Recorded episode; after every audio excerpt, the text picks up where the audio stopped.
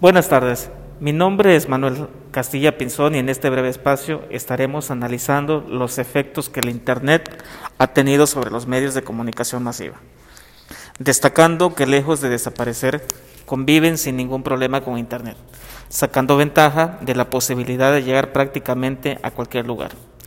Desde que se popularizó y, y se extendió el fenómeno de masas de Internet, la sociedad ha experimentado los temores comunes que surgen ante la aparición de nuevas tecnologías, que parecen siempre dispuestas a arruinar un modo de vida supuestamente perfecto.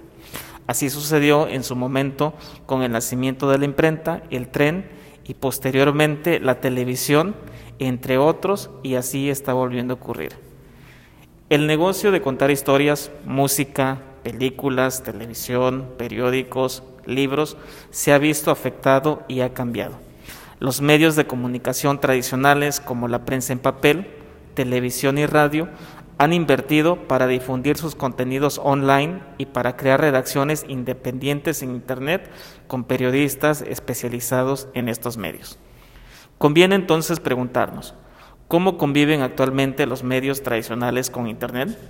¿Será posible compaginar ambos mundos sin que nadie desaparezca? Para Bilton, periodista del prestigioso diario The New York Times y autor de Bits, uno de los blogs de referencia mundial en el ámbito tecnológico, en realidad los consumidores pagamos por la experiencia, no solo por los contenidos, por lo que la clave se encuentra en ofrecer experiencias por las que merezca la pena pagar. En relación con Internet y los diarios, se tiene que, antes de que el Internet apareciera, ¿cómo era el periodismo?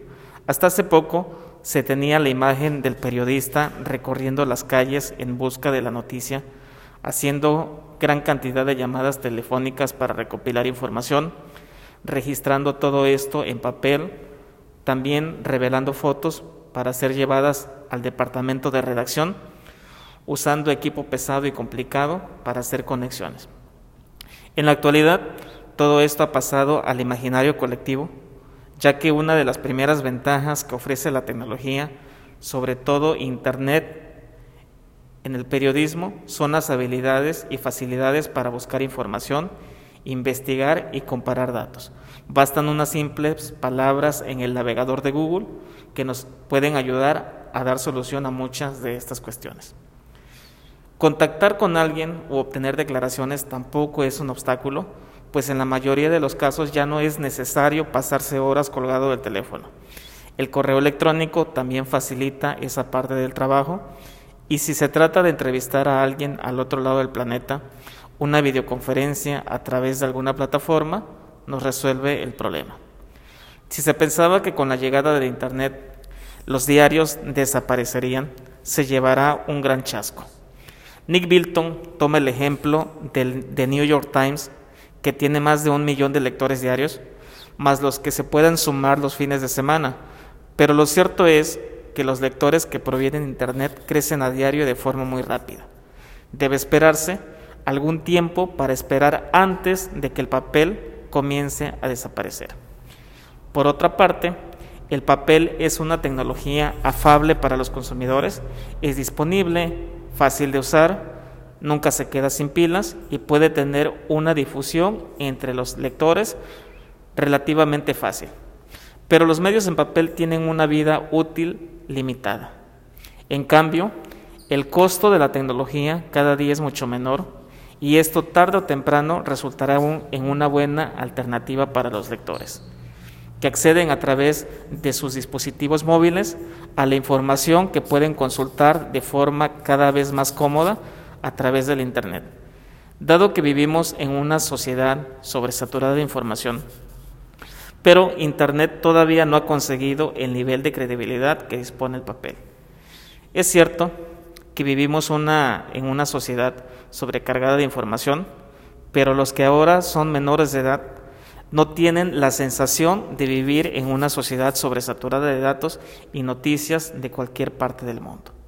Esto se debe en parte porque ellos suelen usar instrumentos sociales como los dispositivos digitales, móviles y tablets de acceso a Internet para ayudar a abordar el flujo creciente de noticias, contenido y medios de comunicación en línea. Por otra parte, el papel hace algo más creíble la noticia que una pantalla digital, por lo que la credibilidad vendrá a partir del momento en que los usuarios confíen en el medio donde aparecen las noticias. Sin duda alguna, la prensa de impresión trajo cambios enormes a la sociedad cuando fue inventada, ayudando al conocimiento y a la difusión de la información. A veces esto puede ser negativo, pero a menudo ayuda a facilitar una discusión global sobre el papel que Internet debe desempeñar en el futuro. Todos fuimos testigos al leer en el diario cómo las revueltas sociales en los países árabes utilizaron el Internet y las redes sociales para divulgar sus reclamaciones y denunciar los abusos en Egipto y en Medio Oriente. Todo posible gracias al Internet.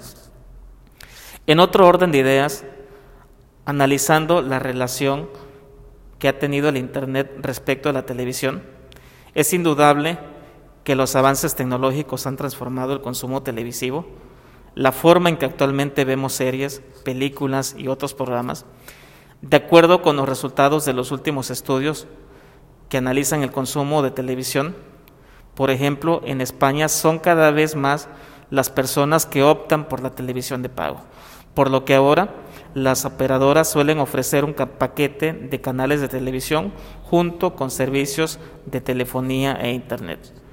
Un claro ejemplo más de la influencia de Internet en nuestras vidas se encuentra en el ámbito de la comunicación para informarnos, pero especialmente para entretenernos.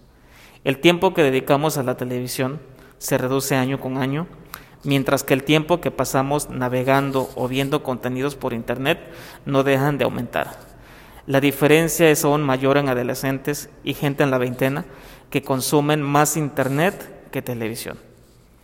Los estudios indican que dicho cambio es generacional, mientras una persona mayor puede pasar hasta seis horas al día frente al televisor, un joven de entre 13 y 24 años pasa dos horas al día viendo la tele y el resto del tiempo navegando por Internet, comentando en redes sociales, jugando a videojuegos. Por ello, la explosión de las plataformas de streaming es tan importante, tanto que los anunciantes prefieren invertir en publicidad en Internet antes que poner anuncios en las cadenas de televisión tradicionales. Además, muchas de estas plataformas se han convertido en productoras de contenidos de gran calidad. No solo ofrecen series, documentales y películas, sino que también las producen. Es el caso de Stranger Things, producida por Netflix, o Game of Thrones, de HBO.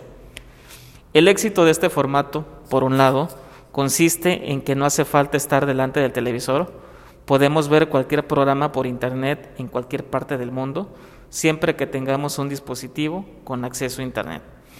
Por otra parte, el gran éxito de las plataformas VOD como Netflix, HBO, Amazon Prime, Filmin, entre otras, se debe a que funcionan como una biblioteca inmensa llena de títulos a los que se puede acceder pagando una tarifa mensual.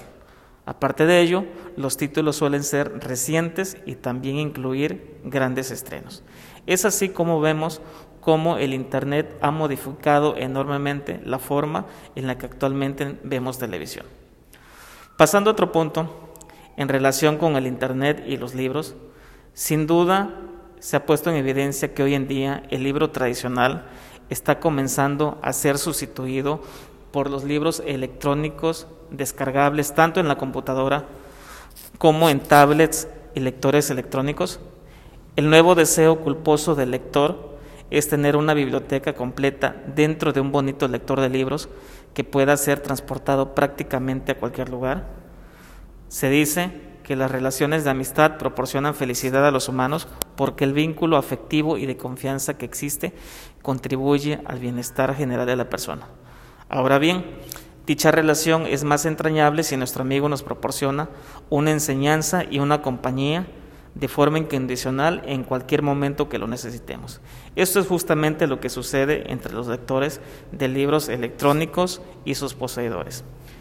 Para los amantes de libros electrónicos, estos tienen cualidades tan valiosas como la que tiene un amigo fiel. En su afán por complacer las distintas necesidades, el lector de libros estándar este es ligero, cómodo, fácil de llevar y está equipado con una pantalla táctil, luz y tinta especiales que cuidan la visión humana. Cuentan con conectividad a la red móvil de datos en una gran variedad de sitios. Actualmente existen una gran cantidad de librerías, tiendas en línea e inclusive universidades que ofrecen gran cantidad de libros en formato digital con el único objetivo de aprovechar la tecnología multimedia y darle un enfoque innovador al terreno editorial, existiendo libros de todos los géneros disponibles en formato digital. Por ello, cabe la pena mencionar que los medios de comunicación tradicionales y el mundo digital todavía dependen de sí, especialmente cuando hacemos referencia a los viejos medios de comunicación.